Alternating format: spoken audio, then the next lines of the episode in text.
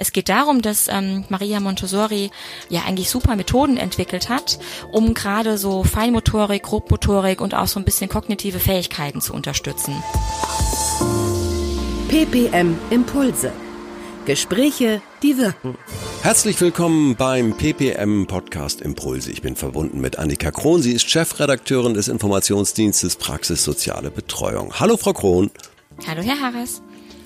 Wir haben ein schönes, wie ich finde, schönes Thema, anspruchsvolles Thema heute. Montessori für Menschen mit Demenz. So, geben Sie mir mal so ein, jetzt so richtig, das ist eine schwierige Frage, geben Sie mir mal so ein 30 Sekunden oder meinetwegen auch ein Einminüter über Montessori. Was steckt dahinter? Gerne.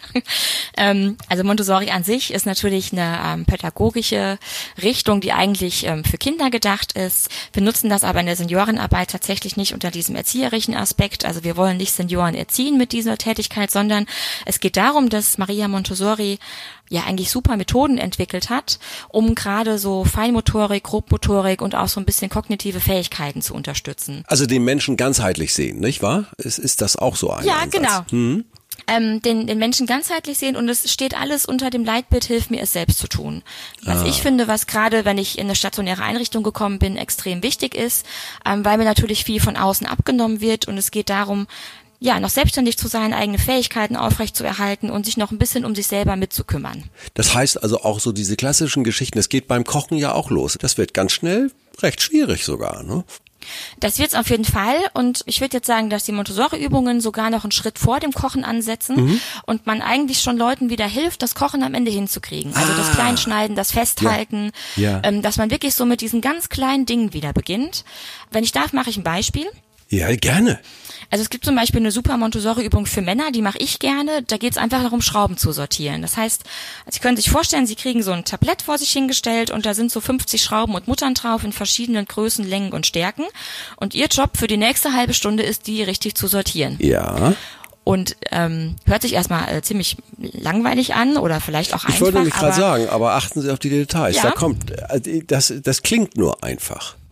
Genau, es klingt nur einfach, es ist wahnsinnig anspruchsvoll, ähm, weil nach dem Sortieren, also das machen Menschen auch ganz unterschiedlich, die einen legen nur links und rechts, die anderen legen sich richtig so nach Größe und Dicke sortiert, das ist schon dann wirklich eine Herausforderung, da braucht man auch länger als 20 Minuten für und dann geht es darum, dass jede Mutter auf die Schraube gedreht werden muss. Oh. Und für diese Übung, genau, braucht man den ähm, sogenannten Pinzettengriff. Das sind immer der Daumen, der Zeigefinger und der Mittelfinger.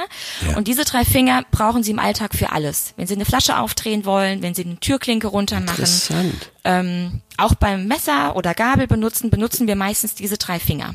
Ja. Und das wird eben bei Montessori am meisten trainiert, dass man das wieder gut kann, um eben dann selbstständig eine Tasse zu halten, sich Getränke einzuschütten oder eben dann nachher in der Kochgruppe wieder aktiv zu helfen. Ich bin also einfach mal jetzt mal beeindruckt, um nicht zu sagen kurz sprachlos, aber nur ganz kurz. Ist ja ein Podcast. Frau Krohn, was, was kann man sonst noch? Geben Sie mir noch mal so ein schönes Beispiel. Das klingt wirklich interessant, was Sie selber bei Montessori begeistert hat.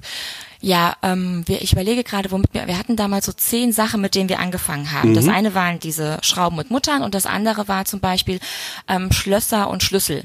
Oh. Ähm, wenn Sie sich vorstellen, Sie ziehen, Ja. genau, Sie ziehen in ein Altenheim und wollen ein bisschen Privatsphäre, dann müssen Sie in der Lage sein, Ihr Zimmer zuzuschließen und auch wieder im besten Fall aufzukriegen. Ja.